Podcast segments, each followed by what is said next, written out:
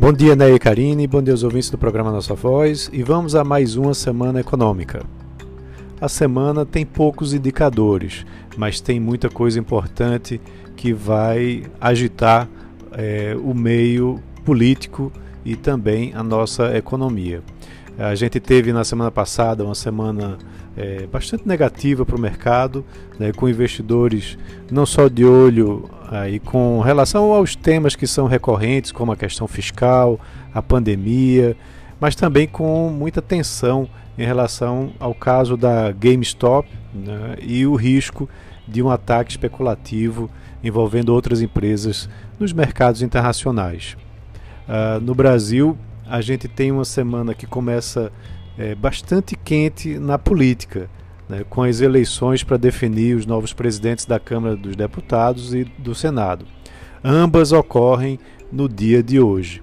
No caso da Câmara, a votação está marcada para as 19 horas e os dois principais candidatos são Arthur Lira, né, do PP, que é o líder do Centrão, e que tem apoio do governo e tem grandes chances de ser eleito, e o Baleia Rossi, que é do MDB, presidente nacional do MDB, e que tem um apoio é, da esquerda e de outros partidos de centro.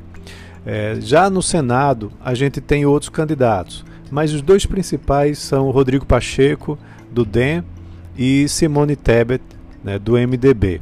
Esses estão aí como favoritos é, onde o Pacheco tem apoio do governo.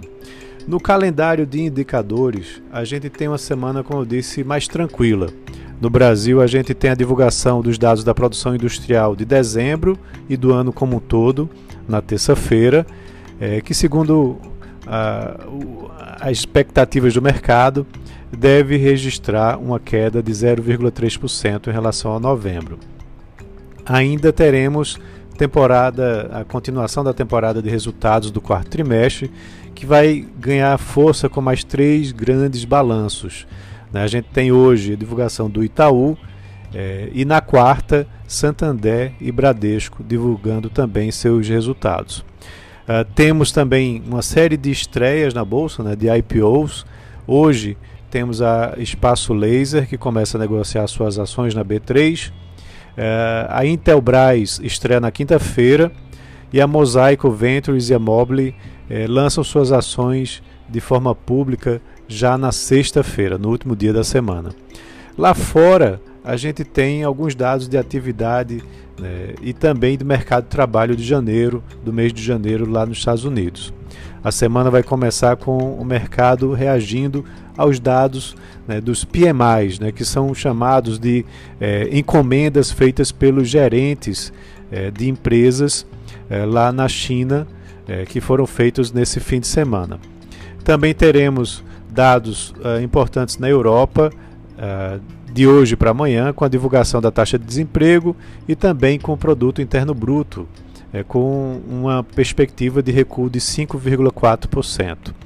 Nos Estados Unidos, o grande, o grande dado a ser é, divulgado é o relatório de emprego, o chamado payroll de janeiro, que vai ser divulgado na sexta-feira, onde a taxa de desemprego deve se manter em 6,7%.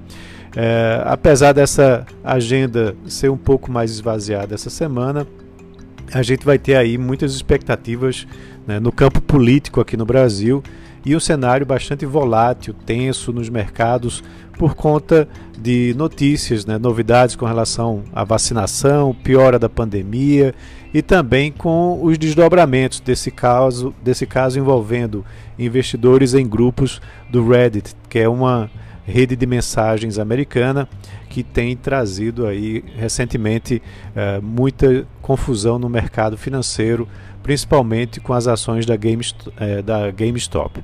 Então é isso, um ótimo início de semana a todos.